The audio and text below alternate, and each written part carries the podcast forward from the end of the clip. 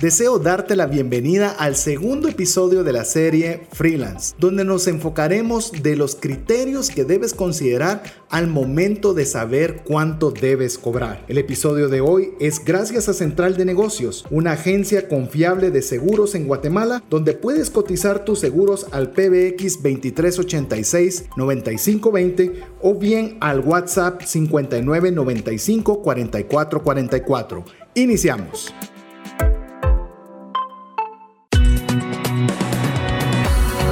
Mirada va más allá de los límites naturales. Nuestro objetivo, darte herramientas que puedan ayudarte a tomar decisiones financieras inteligentes.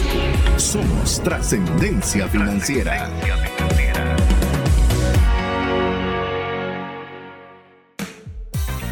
Soy César Tánchez y mis películas favoritas son siempre aquellas que son tomadas de la vida real. Hola, te saluda César Tánchez y es un verdadero gusto darte la bienvenida a un programa más de trascendencia financiera, un espacio donde queremos proporcionarte conocimientos y herramientas para tener un buen uso del dinero, hacer un uso inteligente de los recursos que Dios ha puesto en tus manos, no solo para honrarlo a Él con esa buena administración, sino que tengas más que suficiente para poder suplir las necesidades y deseos de tu familia pero también que sobreabundes de tal forma para poder compartir con una mano amiga. Esa es la visión, esa es la pasión, eso es lo que nos mueve aquí en Trascendencia Financiera. Así que si es primera vez que estás escuchando el programa o bien ya eres de las personas que nos sigue buen tiempo atrás, te damos la cordial bienvenida y esperamos poder retribuir la confianza y el tiempo invertido en escucharnos para que te puedas llevar algo que pueda agregar valor a tu vida y te ayude a trascender financieramente. Pero bueno, no estoy solo, estoy muy bien acompañado de mi amigo y coanfitrión Mario López Salguero. Bienvenido, Mario. César, muchísimas gracias por estar en un episodio, permitirme estar en un episodio más y a ustedes amigos por estar con nosotros, pues permitiéndonos que les podamos dar valor el día de hoy. Como ustedes saben, estamos como parte de lo que hemos estado desarrollando dentro de trascendencia financiera, no solo es el cuidado del dinero, sino cómo generamos nuevos modelos de ingresos. Y dentro de esto nos encontramos en la serie Freelance. ¿Quieren saber qué es freelance? Pues tienen que escuchar el episodio anterior donde hablamos las características de lo que es un freelance, que es que la diferencia entre ser freelance y ser un emprendedor, así como poder decidir o evaluar realmente si estamos, eh, somos personas que nos gustaría o podemos encajar en este modelo porque tienen ciertas características especiales. Este primer episodio se llamó Freelance es para mí y hoy vamos a entrar a dos temas que dejamos preparándonos en cocción desde la última, del último episodio, que ahora nos vamos a hablar sobre, pues, continuar un poquito sobre si es algo que es para nosotros, pero también cuánto debería de cobrar o cómo debería ser mi modelo de costeo. Así que hoy vamos a hablar de eso y tendremos un episodio más donde vamos a empezar a hablar del tema de mercadeo. Así que si ustedes están entusiasmados igual que nosotros, bienvenidos al episodio de Trascendencia Financiera. Así es, y vamos a hacer un breve, ¿cómo le podemos decir? Un mapa mental que puede de alguna forma eh, darle un parámetro de todo lo que conversamos en el programa anterior. Vamos a ir súper rápido porque no vamos a profundizar en ninguno de esos puntos, porque para eso está todo el episodio anterior.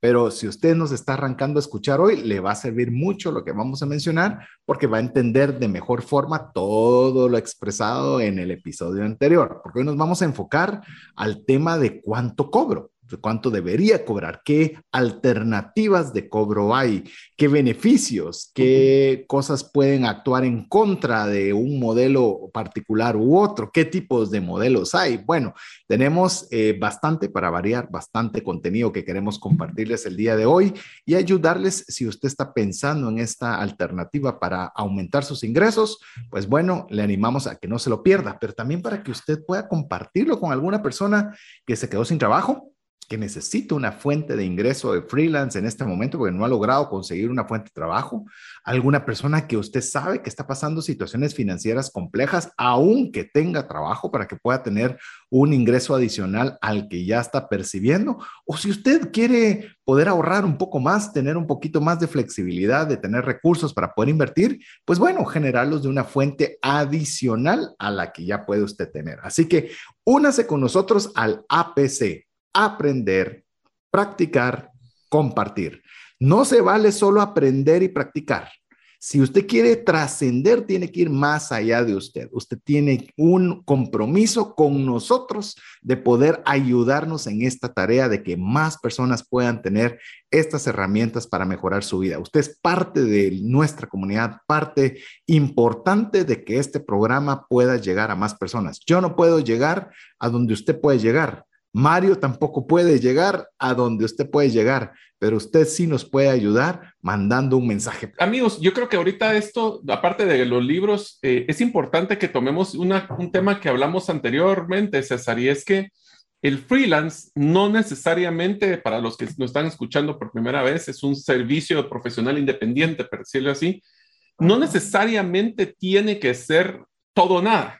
O estoy en un trabajo y ahora soy freelance sino que es una transición y creo que fue uno de los, puntos más importantes que hablamos, puede ser una transición donde como es un tema de que yo trabajo, el tiempo que yo trabaje es el ingreso que voy a generar, podemos practicar nuestro arte, nuestro hobby, nuestra pasión antes de tener que romper un concepto de, dependencia. Como decíamos, eh, no hay que soltar una liana sin tener la otra. Bueno, pues esta es una liana intermedia que puedo agarrar mientras tomo la decisión de lo siguiente o simplemente quiero un ingreso adicional a que ya poseo.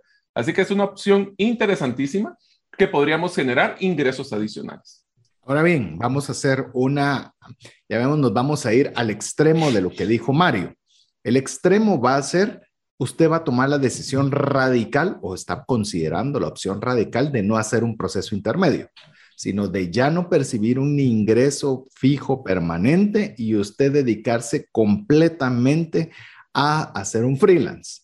Lo vamos a llevar con Mario con un recorrido, que este fue el recorrido que le ofrecimos eh, al hacer la introducción de este episodio, en el cual vamos a hacer un recorrido muy rápido de preguntas que usted se debe hacer antes de tomar esa decisión. Otra cosa muy diferente si forzadamente usted lo tiene que hacer. Se quedó sin trabajo, pues ahí tenemos que hacer, a tomar medidas más, drásticas. Pero en el caso de que usted lo esté considerando, es decir, ya me aburrí de lo que estoy haciendo, quiero salirme de acá y quiero dedicarme mi tiempo completo en freelance, van a hacerse algunas preguntas en las cuales, si querés, Mario, arranco con la primera, vas la segunda y ahí nos vamos consecutivamente, pero son continuas, no continuas. Le explico con la primera. ¿Tengo algo de valor que ofrecer? Esa es la primera pregunta que usted debe hacerse. ¿Tengo algo que realmente la gente necesita? Si la pregunta, si la respuesta a esa pregunta es sí, perfecto, vamos a poder continuar con la siguiente pregunta. Pero si la respuesta es no, tomes el tiempo primero de saber dónde tiene usted un valor agregado o un producto o servicio que agregue valor a otras personas antes de tomar esa decisión. Pero si usted contestó que sí, ¿qué toca después preguntarse, Mario? Solo complementaría esta pregunta, César. Es importante, amigos, de que no pretendamos hacer una propuesta de valor masificada necesariamente. Puede ser de grupos pequeños, de nichos, donde personas perciben una gran cantidad de valor y no necesariamente que sean muchísimas personas. Así que puede ser un nicho pequeño. Si tienes una propuesta de valor, la siguiente es, ¿deseo ser independiente? Porque ser freelance significa que, el, como dicen los gringos o los americanos, the buck stops here. El dinero para aquí. O sea, yo soy el responsable, nos volvemos todólogos y hablamos anterior, en el episodio anterior, muy vendedores. Si sí soy independiente, viene la siguiente. Así es. Y si no, también no hay problema. Eh, mire, algo que yo eh, creo que está sobrevaluado, y no estoy diciendo que no deba hacerlo, pero es que nos lo miramos como en el punto más bajo el tener una dependencia económica en una empresa. Mario mencionó que en la enorme mayoría de tiempo él estuvo en una relación de dependencia con empresas multinacionales y yo le puedo decir, conozco muchas personas que están en, puestos desempeñados en empresas que les va muy bien financieramente, profesionalmente. Entonces, no se sienta acusado de que todos tenemos que ser empresarios, todos debemos ser emprendedores, todos debemos ser freelance. Si usted llega a esta pregunta que dijo Mario, que si, que si debo, deseo ser independiente, y su respuesta es no, porque usted no quiere eso, tranquilo, simplemente llegó a este punto y siga pues, siendo el mejor, el, mejor colaborador donde quiera que usted se encuentre. Ahora, si usted dijo que sí, como bien lo dijo Mario, ahí viene la siguiente pregunta. ¿Trabajo bien solo? Yo puedo trabajar solo. Recuérdese que ahora, antes usted dependía de su equipo de trabajo, de las instrucciones de su jefe, de la ayuda de sus colaboradores. Ahora toca que usted, como, lo, bien lo dijo Mario, ahora viene a ser usted un todólogo. Si la respuesta es no, puede considerar incluso asociarse o, o tener alianzas con otros freelance con otro tipo de personas. Entonces, no necesariamente vaya por la vereda solo si eso es algo que a usted no le gusta, pero tenga en mente que si la respuesta a esta pregunta es no, va a tener que buscar aliados que vayan con los mismos intereses y de forma complementaria en esta travesía. Ahora, si su respuesta es sí, no tengo ningún problema con esto, podemos pasar a otra pregunta yo sabes cómo lo manejaría esta pregunta anterior, César. ¿Puede ser jefe de mí mismo? ¿Y mí mismo se va a dejar liderar? te digo que puede ser el colaborador más difícil con el que usted tenga que tratar alguna y el más obstinado y el, el que más fácil se desenfoca. Así que sí, el, el, el trabajar bien solo, y yo te, solo te diría que tiene tres factores fuertes. Uno es priorización, enfoque y manejo del tiempo. Esas tres cosas son claves, te digo, porque son las tres que nos cuesta todos los santos días a nosotros dos y que nos toca manejar. Ahora, la siguiente pregunta es una que es sumamente interesante. Una vez que ya sabes que puedes trabajar solo, te sientes cómodo vendiendo, y aquí hay algo que con César hemos platicado, y cobrando, porque no solo se trata de vender, se trata de cobrar. Tenés mucha razón. Y yo te digo, muchos de los profesionales freelance son muy buenos vendiendo, pero para cobrar son fatales. Así que, como de final del día se trata de cerrar el círculo, si nosotros no somos o no nos sentimos cómodos con vendiendo, pongámosle que sí, sí somos, seguimos, pero si no, es algo que puedo desarrollar, es algo de que tengo el interés, porque si no, el tener, acuérdense que como esto es el, todo, es el todólogo, parte importante de la, de la generación de ingresos, es la venta y el cobro. Totalmente de acuerdo, de veras que, es un muy buen punto, Mario. Yo conozco personas muy buenas para vender, pero malísimas para cobrar. Les da pena, se sienten eh, que la persona debería de su inercia querer pagar. Le voy a decir de una vez, habiendo vendido toda mi vida, eh, no, requiere cobro. Requiere decir, perfecto, ¿y cómo me lo va a pagar? Le envío el link de pago. Eh, me lo va a pagar, ¿cómo? es una discusión absolutamente normal pero no espere que la otra parte le diga, ¿y cómo le pago? Ya me mandaste el vínculo de pago, estoy aquí pendiente de ver cómo te pago. Porque porfa, no cobrame, porfa. Cobrame, Bueno, te cuento, César, yo tuve la oportunidad de trabajar casi, bueno, tuve 10 años en la industria contact center, de los cuales 3 años estuve en una agencia de cobro. Y nosotros teníamos una frase que era muy común, que era, no existen males pagadores, solo malos cobradores. Así que las personas van a pagar tanto como nosotros le demos seguimiento. Y otra cosa que es interesante también con ventas es que otra, otra característica que hemos visto de los freelancers es que son muy buenos para presentar su producto, su servicio y su oferta, pero no necesariamente para cerrar la venta. Necesitan hacer ese cierre de decir, bueno, aquí va el proceso de pago, o aquí está el cobro, o aquí está la aprobación, porque de nada sirve que nosotros emocionemos a la persona, sepa que tiene esa necesidad, si no hacemos ese cierre, porque entonces ahí generamos negocio. Así es, así que necesitamos saber si nosotros vamos a poder vender y si no, va también si vamos a poder cobrar. Recuerde que aquí es donde usted también, eh, le digo, cuando entra este tema de las, de, de, vender es incómodo, cobrar es incómodo al inicio, pero después se vuelve de lo más normal. Usted está proporcionando un servicio y el servicio tiene una remuneración y debe ser parte crucial de la conversación cuando está negociando. Eso es de lo que vamos a centrarnos. Te lo pongo así. ¿Crees que van a tener pena en cobrarte tus proveedores? Eh, no. Ahí está la diferencia. No tienes que tener pena tú también. Es correcto, es correcto. Y, y, como bien lo dice incluso la misma Biblia, todo obrero es digno de su salario. Así que usted también si realizó un trabajo, pues también es digno de tener una remuneración adecuada eh, en el momento que usted ha prestado el servicio. Así que sí, me parece muy buena la pregunta, Mario. ¿Te sientes cómodo vendiendo y cobrando? Ah, y le voy a decir algo, eh, cuesta al inicio, después se vuelve automático se vuelve de lo más automático y de lo más natural, pero sí estamos conscientes que puede ser una barrera inicial que se pueda sentir un poco incómodo al inicio, pero le puedo decir eh, que sí se puede quitar si se trabaja. Si se trabaja. ¿Y cómo se trabaja? Cobrando y vendiendo o generando esa destreza mejor. Ya le, recordamos, vaya a los, eh, hicimos una serie completa dedicada a ventas. Creemos que es una de las mejores series en contenido que hemos desarrollado. Así que vaya y aproveche los recursos. Si usted es gerente de ventas de una empresa, aprovechelo, tómelo. Ahí hay infografías, ahí hay eh, muchos conocimientos. Como vuelvo a decirlo siempre, tome lo bueno y deseche lo malo. Usted puede perfectamente aprovechar los recursos que son gratuitos para usted. Pero bueno, ya contestó que sí, que usted eh, se siente que tiene la capacidad de vender como tiene la capacidad de comprar. Ahora viene el siguiente cuestionamiento. ¿Me siento bien con la incertidumbre? Recuérdense que ahora ya no hay un ingreso fijo. Ahora va a depender del número de ventas, del número de cobros, de su flujo de caja y como ya lo conversamos, todos los gastos siguen siendo lo mismo. Entonces, ¿qué respuesta voy a tener yo a esa pregunta?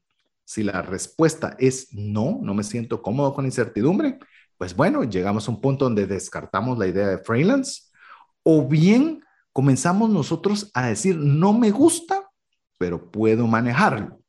Decir, yo a mí no me gusta la y eso y eso soy yo soy una persona así y eso que me he dedicado prácticamente a generar ingresos por mi cuenta durante la mayor parte de mi vida a diferencia de Mario.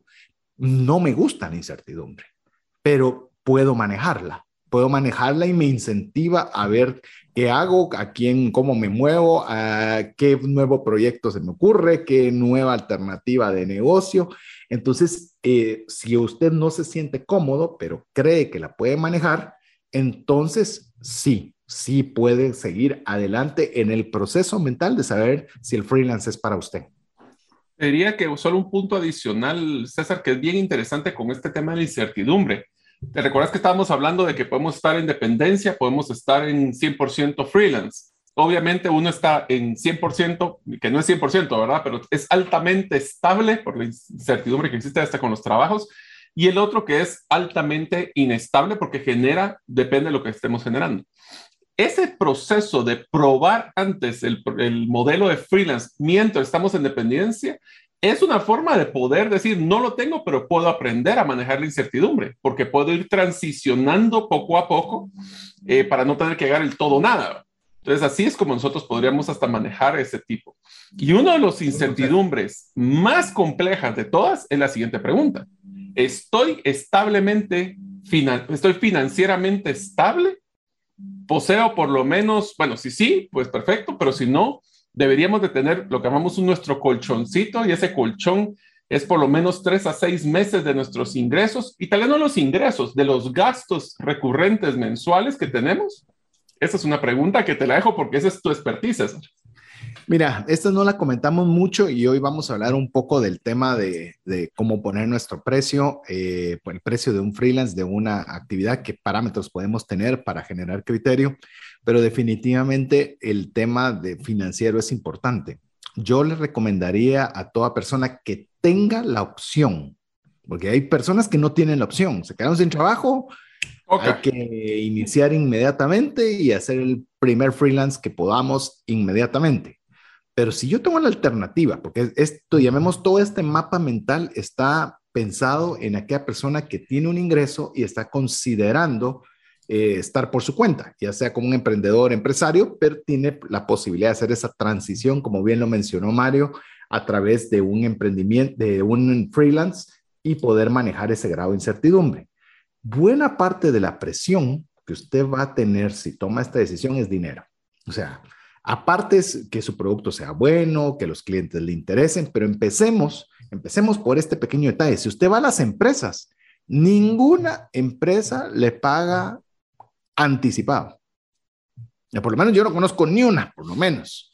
Usualmente es por anticipos, por ciertas, ciertos periodos de tiempo de pago y lo usual es al finalizar el proyecto o 30 o 60 días después de haber entregado el proyecto. ¿Y eso que requiere flujo? Eso requiere flujo de caja. ¿Y qué va a hacer usted mientras tanto? O sea, ¿sabes cómo lo podría hacer? Bien interesante. Imagínate que si eres freelancer, eres un diseñador gráfico. Vas a hacer ese anticipo posiblemente pequeño y te van a pagar, o si no, te van a pagar al finalizar. pero cada mes tienes que pagar la licencia del software. Ese va a estar cayendo, o sea, esa licencia, si sabes que se van a tardar tres meses en pagarte, esa licencia la vas a tener que provisionar, porque si no tienes ese capital y te cortan tu herramienta de trabajo, ¿qué te pasa? ¿No crees? Es correcto. Y, yo creo que por eso es bien importante tener este flujo de caja, porque sabe que entonces entra el tema de la ansiedad. Y yo le voy a decir, vender con ansiedad es posible, pero es difícil. Cuando usted sabe que de ahí dependen sus frijoles, de ahí depende el pago se de la Se pone creativo uno. Eh, se pone creativo, pero te digo, a veces la ansiedad se refleja. Y eso genera desconfianza en la otra parte. ¿Cuál es su insistencia? Será, o, o incluso, olvídese que, sea que, que no, no, no sea que no le hagan negocio. Puede decir, este tiene, esta persona tiene necesidad, le voy a, le voy a ofrecer menos porque tiene, la, tiene, tiene, tiene la necesidad del trabajo. Y usted dirá, qué mala gente la empresa. La empresa está con la misión de poder pagar lo menos posible por un servicio. Y eso no es maldad, eso se llama eficiencia de costos. Entonces, es la función de la persona que está contratando cada servicio de poderle traer a la empresa la menor carga impositiva posible. De hecho, es parte de las atribuciones principales de todo gerente financiero, de bajar la carga de costos y una mejor proyección de flujo de caja. Entonces, no lo vea como algo malo. Pero si usted llega con sus cartas descubiertas que no tiene para su renta en ese mes, eh, de que está teniendo problemas para pagar el colegio en este mes y se refleja visualmente cuando usted está haciendo su propuesta, eh, no está de más decirle que obviamente usted no tiene la carta ganadora. ¿Se puede aprender e ir como que la vida le sonríe? Sí, lo puede hacer. De hecho, si se recuerda y si te recuerdas, Mario, me, gustó mucho lo, cómo nos lo contó Manuel Ramos en la serie de Inmigrantes, en la que él fue un actor. Entonces, él para poder dedicarse a vender seguros, en su caso particular, él actuaba como el mejor vendedor de seguros, literalmente actuaba. se disponía, eh, su actitud, sí, es cierto. Entonces, usted lo puede aprender, sí, sí lo puede aprender, pero es mucho más tranquilo cuando usted sabe que la renta, la luz, el teléfono, los colegios, está lo suficiente para poder pagar y podemos darnos la oportunidad de ese pago retrasado, de ese pago al finalizar, de esos de 30 a 60 días posteriores, porque usted sabe que tiene para poder suplir sus gastos. Entonces yo le diría, si usted tiene la opción, y me di una vuelta enorme para llegar a la conclusión, pero si usted tiene la opción, ahorita tiene un ingreso, pero no tiene ahorrado eso, primero ahorre esa cantidad y luego piense en freelance. No lo haga antes o hágalo mixto, que es lo que hemos estado hablando. Ahorita estamos hablando de dar el salto de 0 a 1. Pero si usted no puede porque no tiene ahorrado, comience de punto 5. Mientras tiene su trabajo, comience a hacer un freelance. Y te diría, César, solo quiero hacer un paréntesis de lo que acabas de mencionar, que es sumamente importante. ¿Qué es una de las características que las empresas buscan en un buen freelance?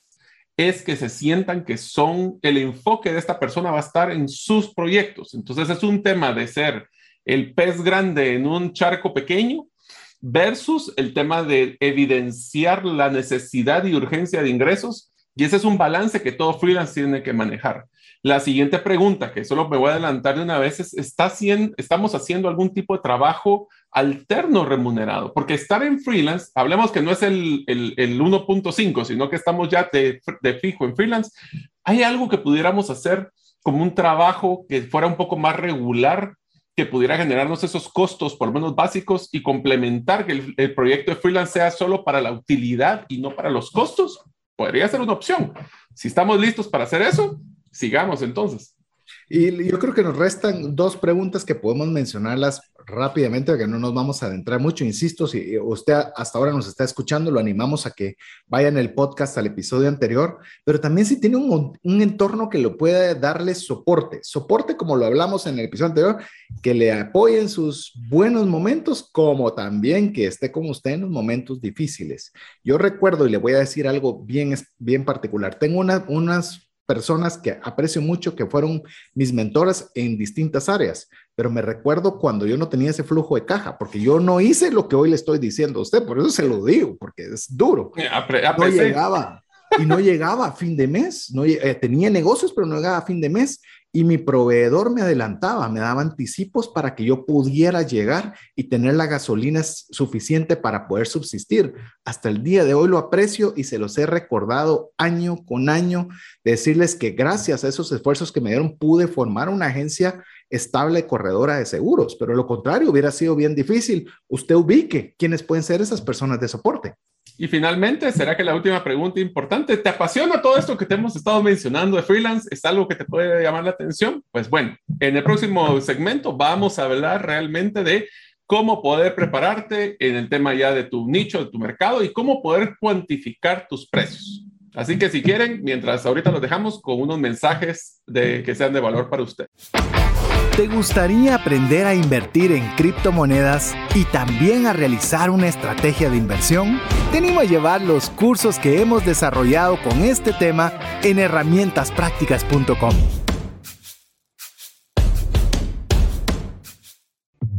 Hola, te saluda César Tánchez y deseo animarte a invertir en tu educación financiera.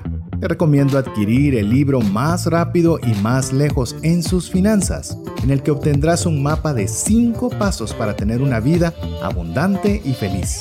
Solicita el tuyo al 4236-0263 o si vives fuera de las fronteras de Guatemala, puedes adquirirlo en formato digital o físico por medio de Amazon. Decisiones financieras diligentes que honran a Dios y provean recursos para nuestras familias y prójimo.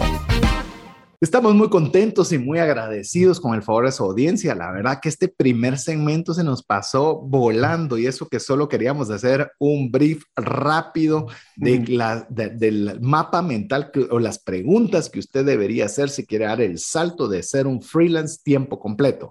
Si no tuvo la oportunidad porque estaba en un vehículo, estaba en el gimnasio, estaba en su casa, eh, moviéndose de un lugar a otro, lo animamos a que escuche el podcast y usted pueda agarrar papel y lápiz, anotar cada una de estas preguntas y usted poder tener una respuesta para saber claramente si usted es una persona que debería dedicarse freelance tiempo completo, sí o no. Así que estábamos haciendo un brief rápidamente en el segmento anterior Imagínense, fue rápido, nos tomó un segmento. El poderle dar los lineamientos para que usted pueda formar criterios si usted debería ser un freelance de tiempo completo.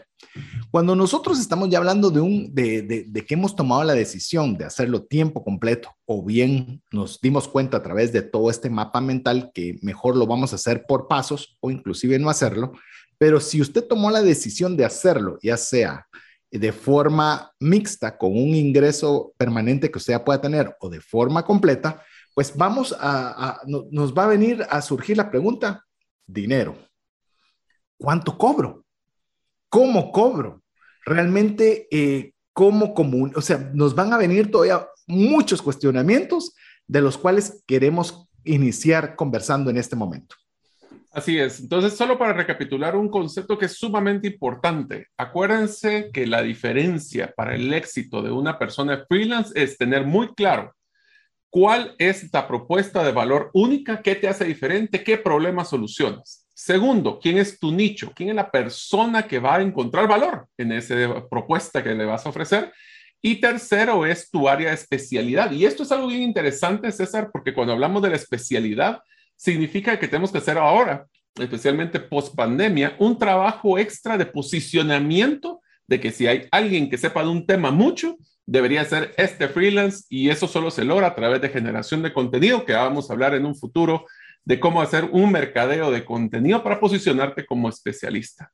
Y te lo voy a poner muy sencillo. Supón que tú puedes hacer presentaciones muy bien hechas y que te encuentras con un speaker o un conferencista muy hábil que él puede a no solo hablar bien, sino tiene unas presentaciones muy bonitas. Pero no debemos suponer que a él le guste hacerlo o que su tiempo invertido en hacer esas presentaciones sea en lo que él le gustaría dedicar su tiempo. A veces nosotros podemos decir, ¿cómo le voy a ofrecer a Mario con tan bonitas presentaciones que tiene el ofrecerle yo mis servicios de freelance para hacerle o decorarle o ponerle el look and feel bonito de sus presentaciones. Mario puede, eh, nosotros presuponemos, no hay que suponer.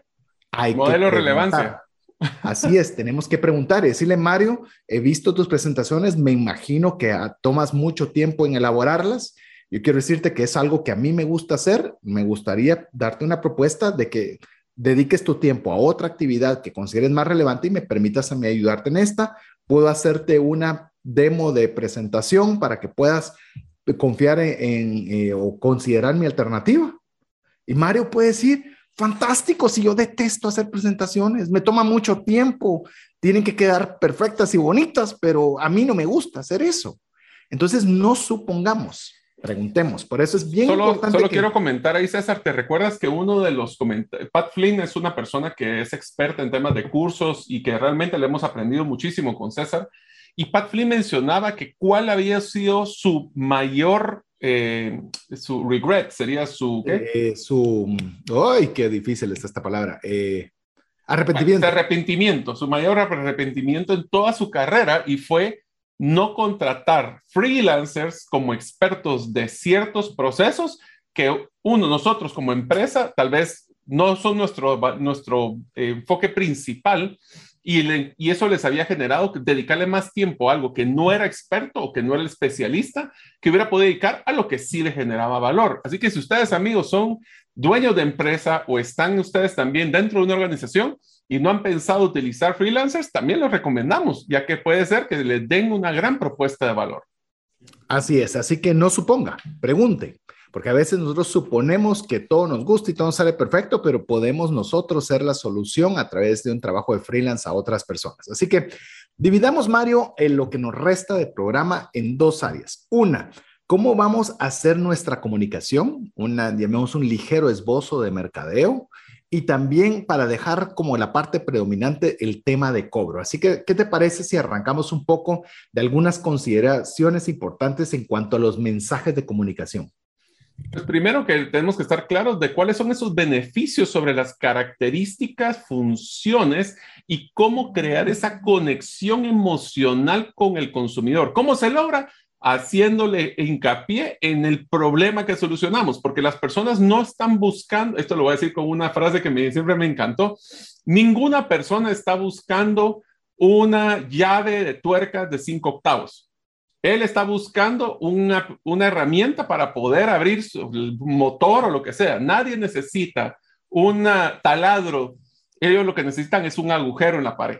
Entonces, lo que estamos buscando es encontrar claramente la necesidad y recalcarle al cliente el problema que tiene y cómo nosotros somos la solución para eso. Si hablamos de funciones, características de nuestro producto, de toda nuestra trascendencia, yo, yo, yo, no nos van a escuchar. Van a escuchar lo que a mí me importa, que es mi problema y que tú puedes solucionar.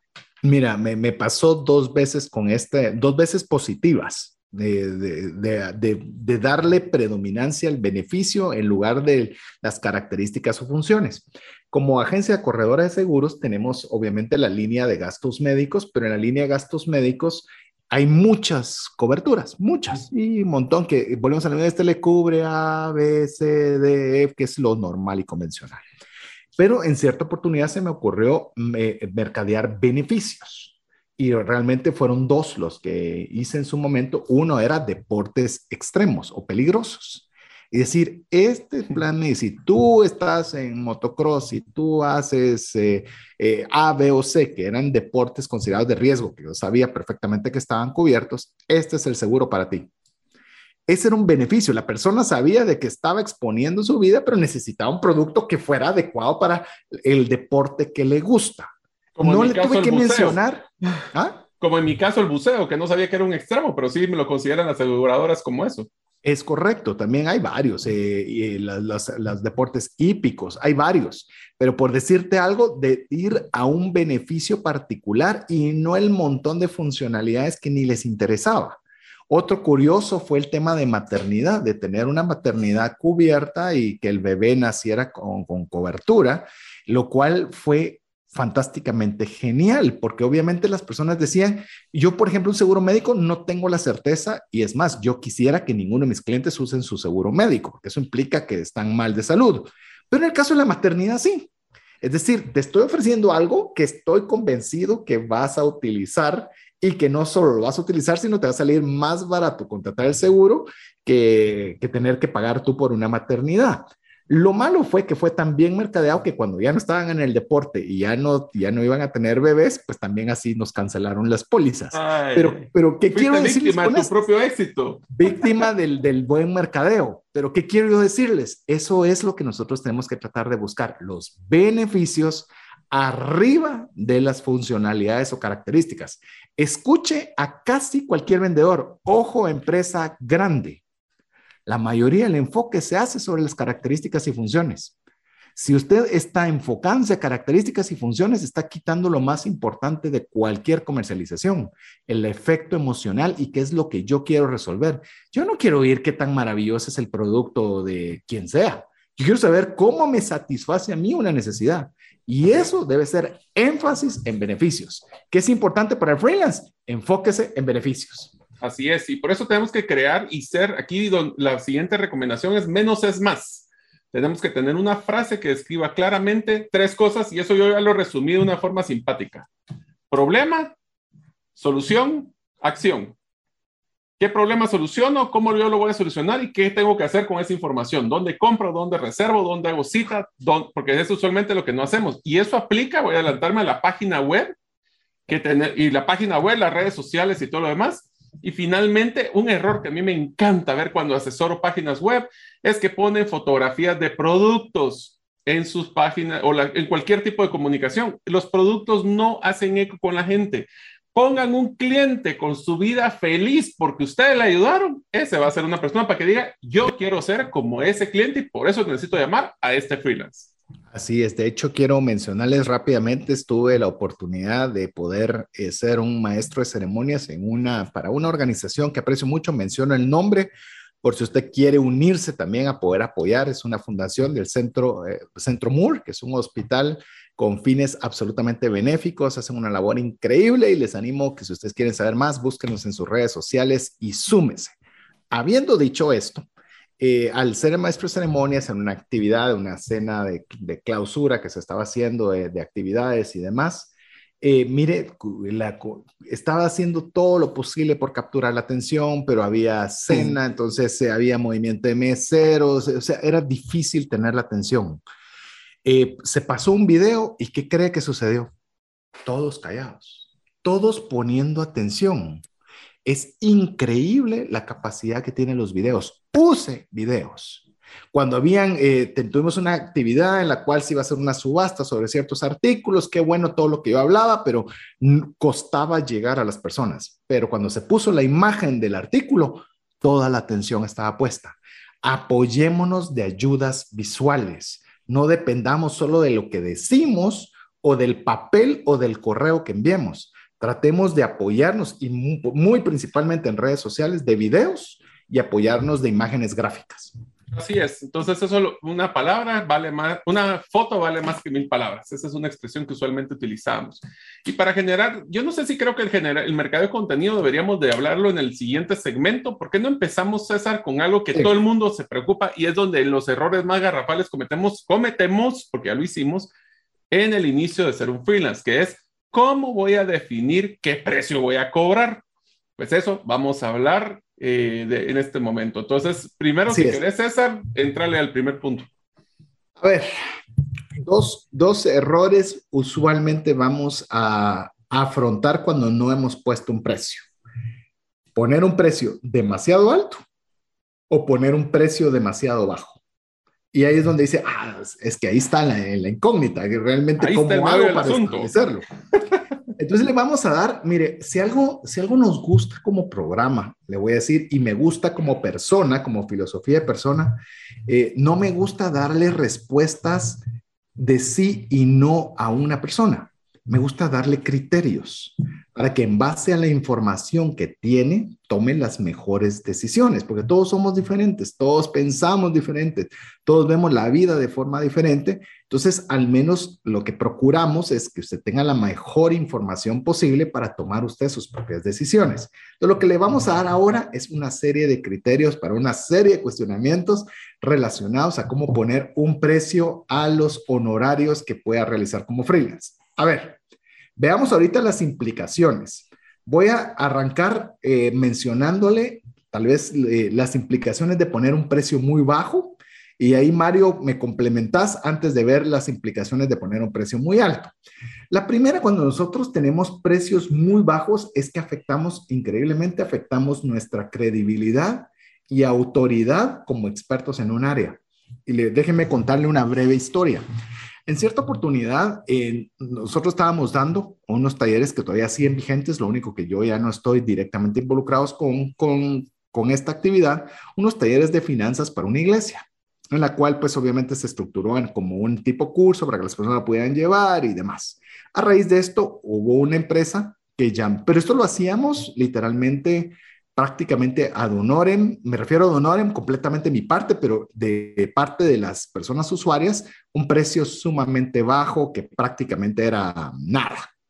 Entonces me llaman de una empresa, una empresa, una empresa, mejor no digo de qué es, pero la empresa me llama y cuando me dice, miren, quiero, he visto un empleado nuestro que le ha ido muy bien con eso que están haciendo y ahora quiero que lo hagan también dentro de mi empresa yo lo que hice de una forma muy novata en ese momento, de trasladar el costo simbólico que era de la que estábamos dando para esta organización para trasladarlo a una empresa. Y saben, vi la cara cuando vio el precio diciendo, esto ha de ser de mala calidad. Esto ha de ser, eh, esto no es lo que, o sea, lo, o sea, lo reflejó por todos lados. Y me di cuenta, y me di cuenta de que yo al haberle puesto un precio muy bajo, yo deprecié el producto, porque el producto era fantástico y todos los que estábamos involucrados dábamos mucho más allá, así como lo vamos en la radio. Quiero contarle, eh, esta actividad, Mario y yo regalamos nuestro tiempo, no tenemos una remuneración económica de lo que hacemos, pero lo hacemos apasionadamente como que nos pagaran una fortuna. Así lo hacíamos en esta organización, pero cuando nos lo pidieron como un trabajo, y no lo valoramos adecuadamente, es decir, muy abajo de lo que valía, pues simplemente eh, nosotros mismos afectamos la credibilidad. El segundo, también otro tema importante, y te voy a dejar, Mario, que me comentes cada uno de estos puntos, eh, es que damos una imagen de baja calidad. O sea, si cobramos poco, dicen ese producto debe ser malo, ¿verdad? Porque lo bueno es caro, lo barato es malo. Esa es percepción. Yo no estoy diciendo que así sean las cosas necesariamente, pero esa es percepción humana. Y tercero, afectamos la industria porque damos a entender como que nuestro, o sea, comenzamos a hacer nosotros una canibalización dentro de la industria que no es buena para nadie. Si nosotros fuéramos ahora al contrario, César, de poner los precios muy altos, hay igual otras características que pueden afectar. Uno es que va a ser difícil atraer clientes potenciales si estamos totalmente fuera del rango de presupuestos. Aquí después vamos a hablar cómo deberemos de investigar los precios de, de otras personas que podrían ser competencia pero repito lo que he dicho muchas veces, César, a falta de una propuesta de valor diferenciada percibida por el cliente, te van a comparar por precio. Así que el precio alto bajo es relativo. También otra cosa es de que si te compran y tus servicios estaban sobrevalorados, puede ser que no te compren otra vez. Y lo que nosotros queremos y estrategias claves en freelance es Queremos clientes, no necesariamente ventas. ¿Eso qué quiere decir? Quiero clientes que estén comprando una y otra vez.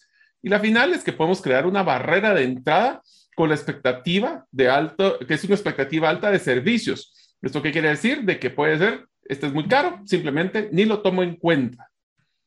Inclusive te voy a decir, en la barrera de servicio puede ser al revés. Si este me está cobrando tanto, espero un nivel de servicio absurdamente grande que puede, ser, más allá de tus capacidades. Sí, sí, sí. Sí, yo puedo llegar hasta acá, pero si estoy cobrando como que tuviera esta experiencia, la expectativa de servicio, de calidad, de entrega de trabajo, de todo es absolutamente más alta. Entonces lo tenemos que tener premium, calidad y servicio premium. Si quieres verlo así. así es. Así es. Y recuerden, puede haber una venta ocasional. Sí, ah, cayó, qué buenísimo que cayó pero resulta después que ya no te vuelven a comprar. Algo que aprendí de Mario y se los voy a mencionar porque es un aprendizaje que tuve de Mario. Eh, en cierta oportunidad estaba haciéndole una consulta sobre una, una actividad que tengo con una empresa en particular y por alguna razón el proyecto que tuve la oportunidad de servirles ah, no se había implementado con la velocidad que yo quería. Le pregunté a Mario si se le ocurría alguna idea y lo que me dijo, está cercano y hace todo lo posible para, que, para ver cómo puedes apoyar en que eso se dé. Quiero decirles algo, el proyecto ya me lo pagaron. El proyecto ya estaba pagado. pero no estaba implementado. Y lo que usted, le llamemos como humanos, solemos hacer es hacer el menor trabajo posible con la mayor expectativa de ingresos. Pero esto es un concepto contraproducente, es decir, está presente, da más, que te vean que está cerca. ¿Por qué? Porque queremos clientes, no solo queremos one stop shop, que solo compren una vez y se acabó. Entonces, esto es bien importante, más aún cuando estamos un tiempo freelance, de tener esa presencia constante de servicio. Yo sé que nos estamos saliendo un poquito de esa área, pero es bien importante cuando nosotros estamos o cotizando más arriba de lo que deberíamos o más abajo de lo que deberíamos. El precio es relativo, relativo a lo que la lo el valor percibido de las personas. Eso es el punto importante. Ahora, César, comentamos un tema que es bien interesante con lo del precio. Es que tenemos que tomarnos el tiempo para establecer adecuadamente los precios a cobrar y hay algunas consideraciones que deberíamos de tener. Voy a mencionar la primera y después ya le das voz, pero eh, por ejemplo, hay dos tipos de inversiones que se debe realizar o estimar a la hora de poder hacer nuestra estructura de costos. ¿Qué tiempo vamos a asignarle a este proyecto? Eh, y el tiempo usualmente, y este es un error que nos pasó en eh, con, con vos, eso sí ya estoy seguro porque ya lo platicamos. Por ejemplo, si nosotros fuéramos un freelance de cursos, usualmente creemos o dar una charla, por ejemplo, las personas creen que uno paga por la hora que está parado dando la charla, pero no tomamos en cuenta, primero, el proceso de haber buscado al cliente, el de haber preparado el contenido para poder dar la charla y servicios posteriores como el cobro. Por supuesto, este es un balance porque si queremos cobrar cada minuto que estamos, pues posiblemente ahí sí nos van a salir precios muy altos. Pero usualmente solo como que cobramos por lo que se ve o por lo que se ejecutó, no la preparación previa y posterior. Es un gran punto, Mario. Eh, y a veces no tomamos nosotros ese tiempo o no, lo, no tomamos en consideración ese tiempo utilizado en el momento de establecer cuánto cobrar.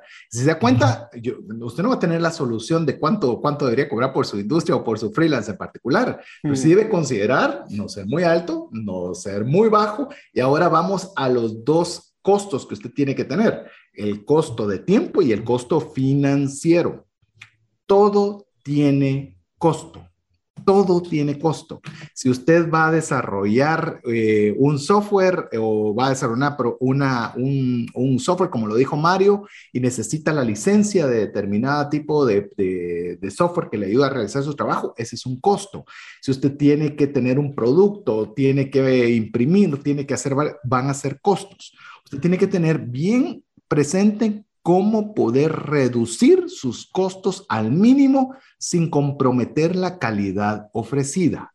Escúcheme bien, la calidad ofrecida. Yo no estoy diciendo que usted diga que va a vender un Rolls Royce al precio de una bicicleta, pero hay una percepción de lo que voy a recibir a cambio muy clara.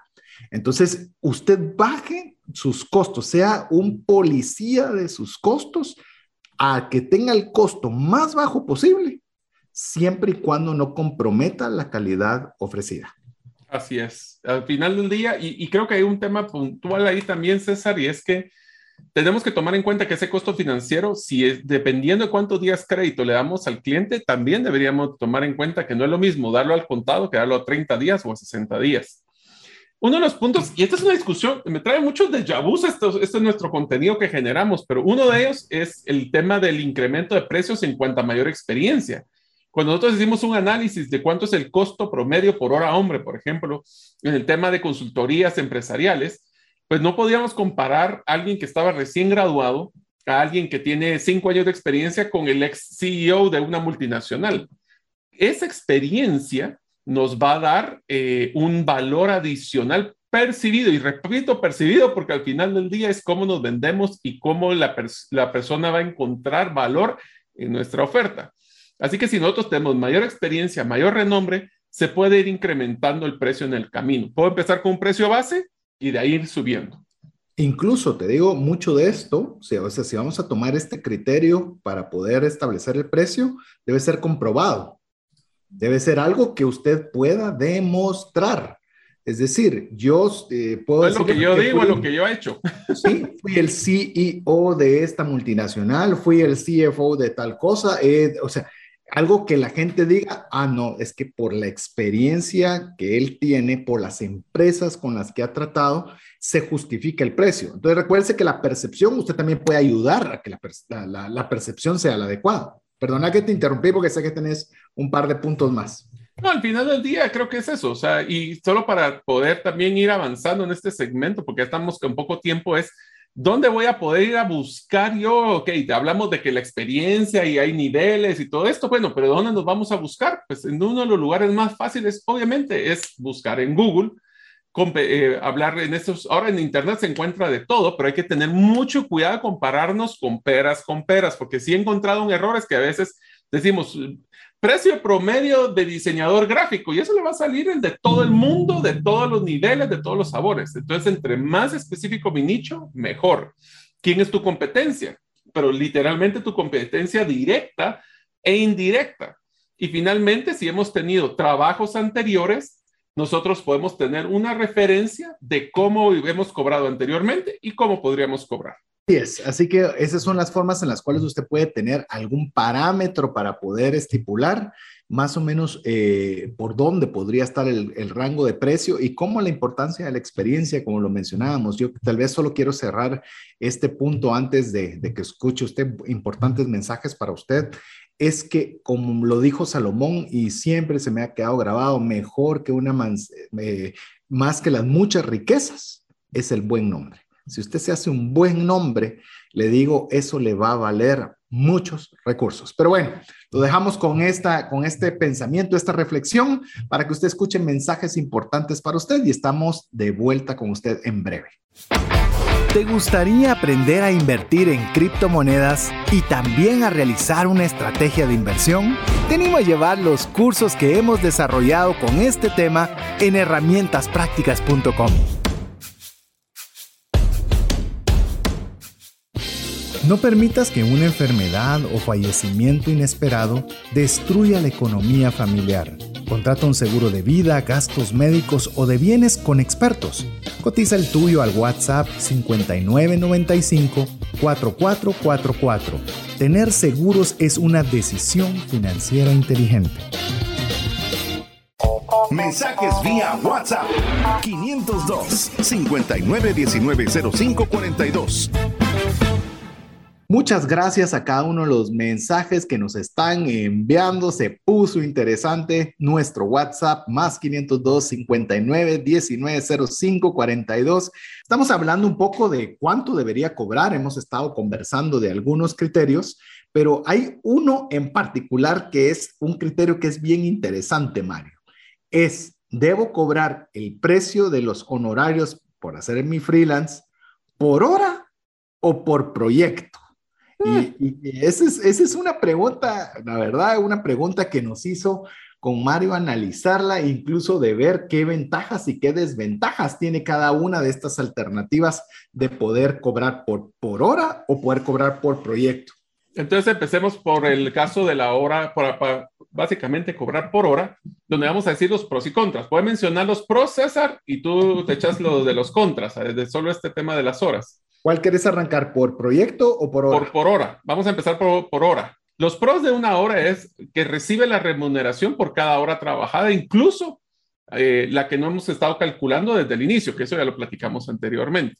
Es una buena forma de probar una relación con un cliente. Try before you buy. Prueba antes de comprar y comprometerse a un proyecto mucho más grande. También lo van a hacer como prueba piloto para ustedes y eso va a generar pues confianza y en algún momento una oportunidad de un cliente de un proyecto mayor y también genera menos estrés porque el compromiso al ser pequeño por un concepto de hora hombre deja la puerta abierta si hicimos un buen trabajo para poder generar nuevos proyectos.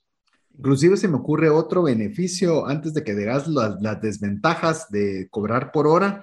Eh, otro de los beneficios es que das un número pequeño. Es decir, pueden ser un montón de horas pero decís, voy a cobrar 10 dólares la hora. No se oye mucho. Lo que tal vez lo, donde se vuelve complicado es donde te dicen, y, Mario, estuvimos hace poco en una junta directiva, ¿te recuerdas que queríamos eh, implementar algo en una plataforma en herramientaslegales.com?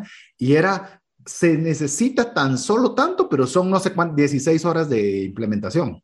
Entonces, pero el número se ve pequeño, el número se ve pequeño, lo único que ya el multiplicado por las 16 horas es donde ya, ya se volvía interesante, pero no es, te, te va a costar 10 mil, no, te va a costar tanto por hora por un número de horas. Entonces, mercadológicamente ayuda, ayuda. Llamemos, es, es uno de los beneficios de hacerlo por hora, pero ojalá todo fueran beneficios. También tiene desventajas cobrar por hora, Marco. Claro, uno es que disminuye la capacidad de ingresos al limitarlo a la cantidad de horas que estamos realizando. Y recordamos ahí, es la hora que la persona ve, no necesariamente la que utilizaste para prepararte. Entonces, esa es una desventaja que tienes muchas horas productivas incobrables que tendrían que manejarse en buena, buena observación, productivas no cobradas. No cobradas. La otra es que pues obviamente no tenemos esa relación a largo plazo que podría ser más favorable, especialmente que en el caso por hora hombre es menos probable que nos refieran con otros clientes porque literalmente nos dieron como el uso de un recurso. También le da una falta de certeza a los clientes que se están utilizando, ya que también no sabemos cuántas, o sea, hacemos el cálculo de, nos van a decir, te voy a contratar cinco horas, pero tenemos garantía que en esas cinco horas vamos a cumplir lo que el cliente quería y capaz que digamos, no eran cinco, eran quince. Entonces se vuelve complicado porque en paquete, como sería en el proyecto, se hace por un paquete completo, te tardes más o te tardes menos. Y el otro es que obviamente al tener hora hombre es, el es la forma más volátil de generar ingresos porque hoy hay cinco horas, mañana no hay cinco horas y eso genera pues incertidumbre. Sí, literalmente tenemos eh, horas que están improductivas y eso genera una, una tensión. O sea, recuérdense que estábamos hablando de incertidumbre, de flujo financiero y demás. Cuando está por hora, pues cada hora no utilizada, imagínese usted como la noche no utilizada en un hotel. O sea, ese, ese cuarto estuvo vacío, no se utilizó y se perdió. A veces por eso es que usted ve ofertas en los hoteles donde si la noche usualmente cuesta 100 dólares, se la dan en 25 si eso en la noche, porque total, ese es un costo perdido si no se está utilizando. Y de la misma, bajo el mismo prisma podríamos ver en el caso de la hora. Así que, ¿te parece, Mario, que yo arranque con los pros eh, de, cotizar tiempo a través de proyecto? Eh, a mí me gusta, ya te voy a pedir a vos que digas cuál de los dos, eh, los dos sistemas te gusta. A mí particularmente me gusta por proyecto. ¿Por qué? Porque estamos tarificando por un, por un, eh, llamemos, una solución. Estamos pagando por una solución y, y la empresa puede decir, yo tengo un problema, ese problema solucionarlo me cuesta tanto. En cuánto tiempo o qué esfuerzos o qué recursos tenga que utilizar Mario, ese no es mi problema. Como empresa, yo sé que la solución me cuesta tanto y necesito que me la entregue en tal fecha. Entonces, es más cómodo para la empresa, o pienso que puede ser en su momento también las ventajas que tiene cómodo en que se está pagando por una solución. La segunda, eh, también es otro de los beneficios, es que mm, le quitamos el énfasis a las horas. Entonces ya no es cuántas horas me lleva. A ver, llevemos una notita, no sé si te ha pasado, Mario, pero también cuando uno está por horas y eh, una serie de asesorías o algo, hay que llevar un como control contable, ¿verdad? Mire, ya fueron dos horas, fírmeme aquí, porque si no, después esas 10 horas se vuelven 40, o si no, esas 10 horas eh, solo di 5. Entonces hay que llevar ese, ese es relativamente, llamémosle, es, un, es una cuestión administrativa adicional que se la quita. La tercera eh, beneficio que yo veo en un proyecto es que nos volvemos más productivos, porque como ya nos pagaron por la solución, yo tengo que ver cómo soy eficiente con mi tiempo, cómo soy eficiente con mis recursos, cómo soy eficiente con entrega. O sea, eh, nosotros mismos somos los principales árbitros y a la vez los mismos interesados en que el proyecto sea lo más eficientemente productivo. Otro beneficio, ya después te dejo ahí, Mario, comentar, sumar, agregar a lo que estoy mencionando, es que también es más fácil presupuestarlo para los clientes. Es decir, eh, puede haber la incertidumbre del número de horas, y será que se necesitan más horas, y será que no contemplé A o B o C. Nosotros hemos trabajado proyectos que son así por horas y hay veces que son incómodos, ¿verdad? Porque cuando nosotros pedimos algo adicional, sí, pero cuesta tanto de dinero adicional porque requiere tantas horas extras de... Es incómodo cuando ah, es más fácil poder tener una solución completa. Y segundo, que podemos, y por último, perdón, que podemos eh, cobrar por cliente diferente. A este cliente le cobro A, a este cliente le cobro B, a este cliente le cobro C y le cobro D. Es decir, tengo la flexibilidad porque es por proyecto y no por hora trabajada. Sí, eh, como se dan cuenta, pues obviamente tienen los dos sus pros y sus contras. Es interesante ver. Uno de los, de los que diría yo que es ese contra es que ah, es bien, o sea, estás, aquí estás jugando qué tan bueno eres para predecir, ¿verdad? César? hay que tener mucho cuidado de cuántas horas eh, se están planificando en un proyecto que puede generar un serio problema ya si no hacemos bien nuestros cálculos. También, obviamente, es... es, es perdón, Mario, que es bastante frecuente. Uf, por mucho.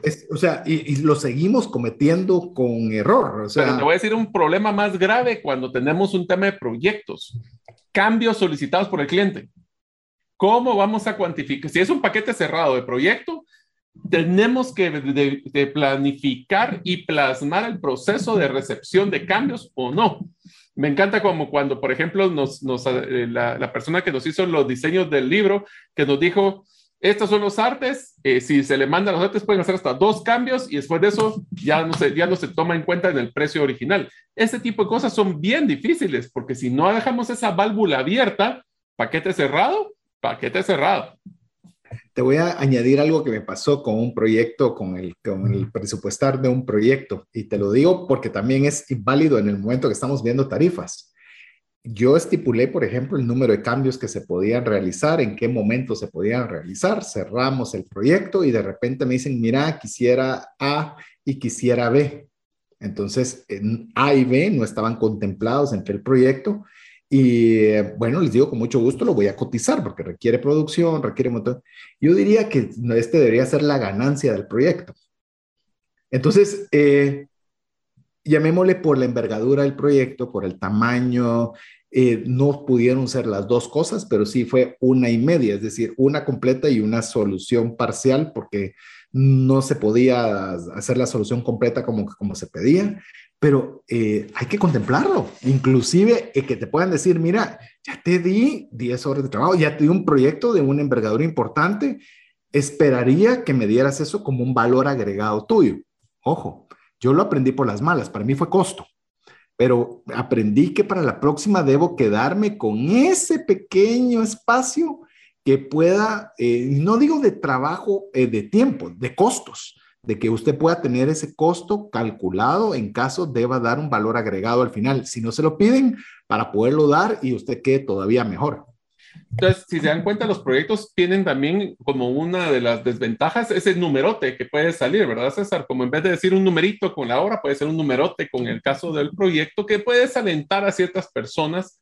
Ahí hay estrategias como poder poner temas en dólares o en quetzales o en diferentes monedas. Se puede hacer por etapas para que no sea el gran, gran número, sino que se pueda agarrar seccionado. Entonces la percepción no es tan grande. Y al final del día también tiene una desventaja, que es que usualmente te van a pagar hasta terminar el proyecto. Entonces, si son un proyecto entre más grande, si no pedimos anticipos o pagos parciales, te puedes capitalizar y tener un serio problema de flujo de caja en el camino. Inclusive voy a mencionar, si es por proyecto, eh, sí pide un anticipo, sí pide un anticipo porque usualmente el proyecto va a requerir de recursos. Y quiero decirle que la mayoría de empresas, si estamos hablando de empresas, están conscientes de ello, eh, están conscientes de ello. No estoy diciendo que se lo van a ofrecer, mire, no necesito un anticipo que yo le pueda proporcionar para ayudarle, no, pídalo, pídalo. Y es comprensible más en, en cuestión de proyectos, no tanto en el de horas, porque esto es trabajo percibido y realizado. El otro se, se, entiende que va a tomar un tiempo, un proceso de entrega y que se van a tener que ir requiriendo recursos en el camino. Entonces, Ahí le animo mucho a que sí pueda considerar poner un anticipo que al menos le ayude con los costos financieros que va a tener. Ya hablamos que hay dos costos, el de tiempo y el de y los costos financieros, los financieros, porque esos sí son importantes, más aún si lo que usted va a realizar va a tomar tiempo. Olvídese de los montos que le vaya a tomar la entrega uno, dos, en el caso particular que yo hice un, proyecto por, uh, llamemos eh, un trabajo por proyecto, fue un proyecto que duró casi cuatro meses. Entonces, obviamente, imagínese el flujo de caja que tenía que haberse para todos los gastos que tenía que realizar en el interín. No tenga temor de también poner dentro de su propuesta el que si lo va a trabajar por proyecto, que le den un anticipo para que le ayude a cubrir sus costos financieros. Así es, por eso tenemos que tener mucho cuidado. Personalmente, César, te diría de que el, como el proyecto tiene que requerir de cierto conocimiento, experiencia o práctica, podemos empezar probablemente con uno de horas hombre como para empezar a probar las aguas y después ya tirarnos a un modelo de proyectos no necesariamente va a ser una decisión nuestra, sino que posiblemente va a ser decisión de los clientes, qué es lo que van a querer como forma de pago. Más sin embargo, creo que esto vamos a ir flexionando nuestros músculos para ir probando cómo poder hacer nuestras propuestas. Yo personalmente me gusta más proyecto, no me gusta cobro por hora hombre porque siento de que en el proyecto damos una solución, en la hora hombre damos un servicio y lo que le busca las clientes que son soluciones. Sí, yo diría que tal vez el modelo de hora es muy apegado quizás para quien da una asesoría, eh, porque es un poquito más fácil. No hay un proyecto per se que entregar, sino es obviamente una asesoría, un acompañamiento que se está dando sobre alguna necesidad específica. Por eso le digo, usted vea los dos criterios y vea cuál se apropia más para su realidad. Pero bueno, Mari, Qué buenísimo, hay muchos criterios, pero ahora, ¿cómo podemos tener algún norte de cómo ir definiendo esas tarifas? ¿Qué deberían ser algunos elementos adicionales a lo que ya estamos mencionando? ¿Usted pensaba que aquí iba a salir con su número eh, marcado? No, va a salir con un montón de tareas, va a salir con un montón de actividades que debe realizar para poder tener ese, esa tarificación adecuada pero hay algunos lineamientos básicos que nos van a ayudar para poder definir nuestra tarifa. La primera, que es la más importante, es cuánto deseo ganar este año o este mes. Esto tiene que ver mucho con nuestro presupuesto, tiene que ver con la cantidad y expectativa de horas, hombre, que vamos a ser productivos. Y eso se tiene que definir con el mínimo que debo de utilizar para cubrir mis gastos de vida. También qué tipo de nivel de vida quiero mantener, porque obviamente no quiero solo estar con los gastos básicos, posiblemente quiero ganar un poco más o simplemente qué ingresos quisiera soñar a tener. Mucho cuidado porque a veces nos ponemos muy coquetos de querer, de querer casas, carros, sueldos, puntos y lo que hacemos es solo encarecer nuestro costo promedio. De hecho, quiero contarles, eh, porque aquí, como le dijimos, cuando nosotros le decimos a usted APC, aprender. Sí, por eso te digo déjà vu. Aquí me suena como que todo lo que hemos hecho mal. muchas cosas que hemos hecho eh, Bien, buenas, otras que hemos equivocado, pero por ejemplo, Parte de nuestras conversaciones en los proyectos que tenemos en conjunto con Mario es esta pregunta, porque esta pregunta es clave. ¿Cuánto queremos percibir de esta actividad que vamos a realizar? Esa no es una pregunta cualquiera, es una pregunta clave, porque entonces ya sabemos cuál es el monto. Y esto en esos tres niveles, aquí oh, entra mucho el tema de educación financiera, hay tan tres niveles. Uno, para sobrevivir, otra para vivir cómodamente y otra cuál sería mi ingreso soñado. Son tres tipos de ingresos diferentes. Yo le animaría, si usted está analizando la posibilidad de ser un freelance, arranque en ese orden. Primero, ¿cuánto necesito para, para subsistir? Ese es el punto número uno y el que hay que llegar o que hay que llegar porque hay que llegar. Ya cuando usted esté en esa base, pues ya puede pensar, pero quiero un poquito más de, holgura, quiero tener lo suficiente para poder darme algún lujo, salir a comer fuera, planificar un viaje y demás, ¿cuánto me costaría? ¿Y cuánto sería mi sueño que yo podría llegar? Son tres niveles. Yo le animo a que vaya paso a paso, pero su, su primer meta financiera al hacer un freelance es su costo fijo mensual. Ese es, ese es su base. De allí para arriba, genial, pero ténganlo en mente, porque entonces usted puede decir cuántos proyectos necesito para llegar a mi, a, mi necesidad de, cubrir mi presupuesto. ¿Cuántas horas debería eh, ofrecer en proyectos o cuántos clientes debería tener o cuántos productos o cuántos servicios o qué, o sea, todo va a girar alrededor de ese número. Suponga usted, voy a hablar tonteras, que en el caso que fueran mil lo que usted necesita, mil dólares, mil quetzales, mil, lo que sea, y su, y su retorno va a ser de 10, usted sabe que se va a tener que movilizar bastante para poder llegar ahí. Entonces, ya con ese, con ese, con ese número en mente, usted puede decir, entonces, ¿por qué mejor no busco productos de 100 o paquetes de 100 o servicios integrados que me generen 100? Porque entonces solo voy a necesitar 10 al mes. Ah, ok. 10 al mes dividido cuatro semanas son dos y medio. En cinco días laborales, entonces solo tengo que conseguir uno cada dos días. O sea, pero tiene que hacerlo, porque si no lo hace esa ingeniería inversa en base a los ingresos que quiere percibir, le digo, estamos navegando sin brújula. Sí, totalmente, totalmente. Y también tenemos que tomar en cuenta en eso mismo, César, es que tanto queremos estar trabajando, porque obviamente si quiero hacer un precio por hora hombre más alto porque quiero trabajar menos horas, o si quiero estar más ocupado y por ende me voy a dar el lujo de poder hacer este tipo de, precios. Voy a darles una recomendación puntual que a mí me ha servido mucho, César. Eso sí es como darles uno de mis, de, de los tips o de las recomendaciones que nos gusta dar aquí en Trascendencia una de las cosas que, que yo siempre he utilizado cuando yo cotizo temas de asesoría es que literalmente entre más potencial de, cliente, de, de, productos recurrentes o de mantenerme en el tiempo con un cliente, mejor precio le doy. Si es una única vez, es un precio un poquito más alto, pero si el cliente agarra paquete o si agarra un tema de mensualidad o si agarra un paquete de un proyecto de varios meses, pues le voy a dar un beneficio porque voy a tener mejor ocupación de mi tiempo versus estar con mayor, pues más incertidumbre. Y eso también nos, nos va a ayudar. Ahora. Inclusive, Mario, eh, yo solo quisiera añadir eh, cuánto deseo trabajar, que eso era lo que también es algo que, que está en la palestra. Pongámonos a pensar en personas que realmente quieren tiempo en casa. Quiero estar en la tarde de vuelta para atender a mis hijos. Porque yo eh, en la mañana están en, en, el colegio, en la escuela, y en la tarde yo quiero dedicarles tiempo.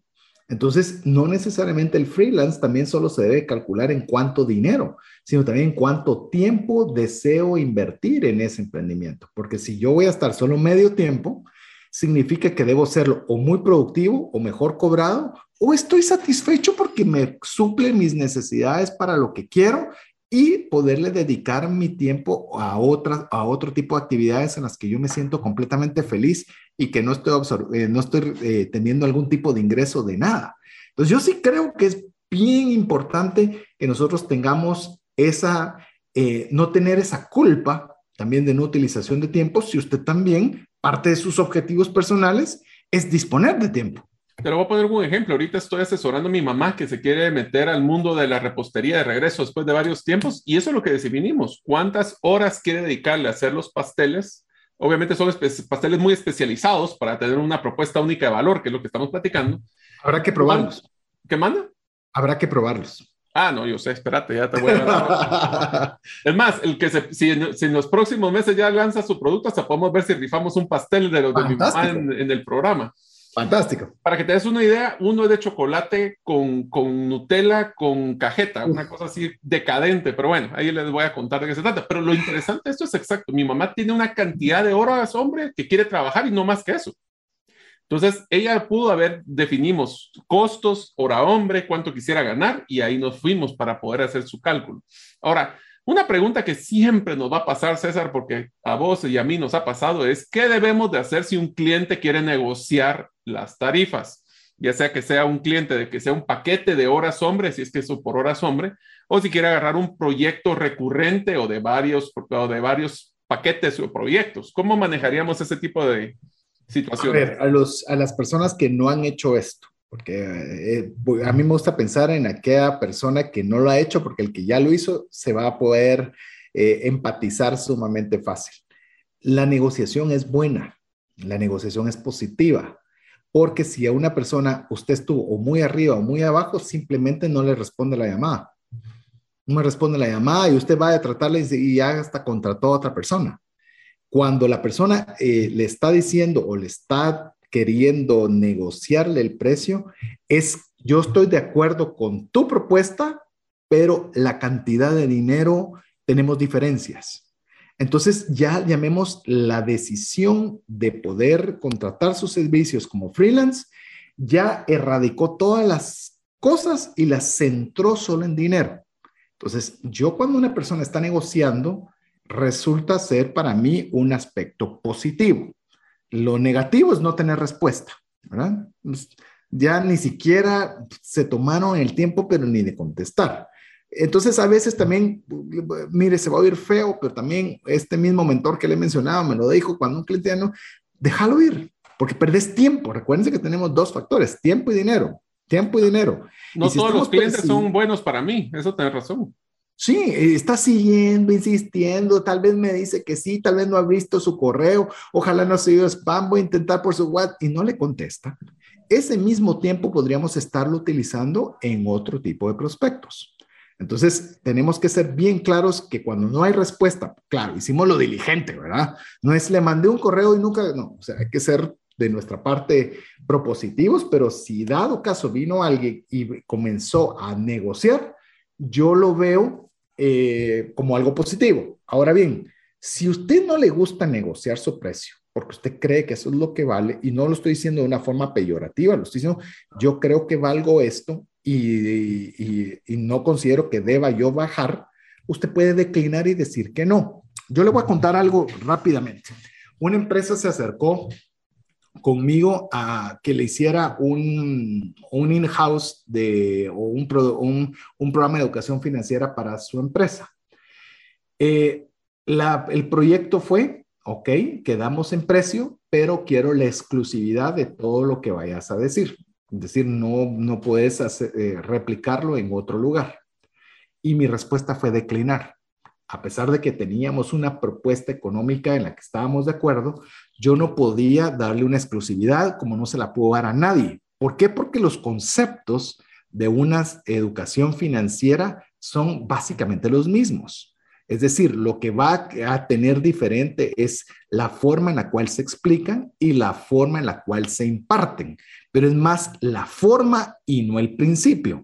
Entonces no quería que quedara un mal sabor. Imagínense que, que me limiten la posibilidad de poder decir que un principio fundamental de finanzas personales es gastar menos de lo que se ingresa. Eh, se limitaba totalmente. Entonces, la pregunta es, ¿no puede declinar? O si sí, usted puede tomar en consideración alguna de las, de las características que le va a indicar Mari. La primera es evidenciar la propuesta de valor. Eso es donde estamos nosotros enfocados. ¿Cómo? Pues evidenciando cuáles han sido otros proyectos que hemos, que hemos generado, cómo hemos utilizado el renombre, si hemos tenido alguna persona referidos, testimoniales, qué tipo de exposición o credibilidad es la que estamos teniendo. Al final del día también podemos vender a la persona y el orgullo que va a tener la empresa de trabajar en el portafolio o que nosotros vamos a generar por tener esa empresa en el portafolio. Esa es una decisión que hay que tomar en cuenta. Y si hemos también tenido trabajo en el pasado o si ha sido una buena experiencia trabajar con estas personas. Al final del día, Solo voy a, cliente versus venta. Voy a sumar y cerrar con esto, Mario.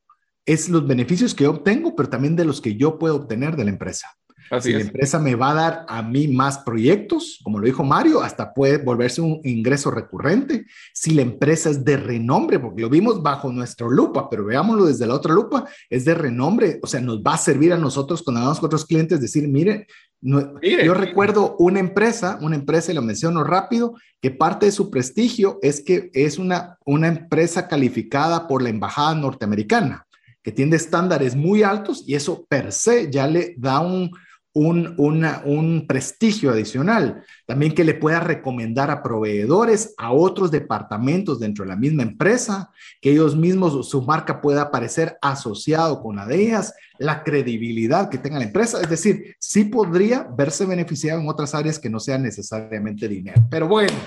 Le dimos tareas para que usted pueda tener los criterios suficientes para establecer ¿Cuánto debo cobrar? Que ese fue el programa del día de hoy. ¿Cuánto cobro? Esperamos que le haya generado suficientes ideas. Prepárese porque en el cierre le vamos a decir incluso como sugerencias de cómo poder ganar sus primeros mil como freelance, más otro montón de cosas que tenemos preparadas, pero llegamos al final del programa, Mario. Así que amigos, espero que les haya gustado mucho este primeros dos episodios de la serie. Prepárense porque si aunque no sean freelance, en algún momento quieren volverse consultores o inclusive cómo mejorar sus procesos de venta en sus empresas, los esperamos en el próximo episodio. Así es, así que en nombre de Mario López Salguero, Jeff en los controles, su servidor César Tánchez, esperamos que el programa haya sido de ayuda y bendición y esperamos contar con el favor de su audiencia en un programa más de trascendencia financiera la próxima semana, si así Dios nos lo permite. Mientras eso sucede, que Dios le bendiga. Por hoy, esto es todo. Esperamos contar con el favor de tu audiencia en un programa más de trascendencia financiera. Esta es una producción de iRadios Guatemala Centroamérica.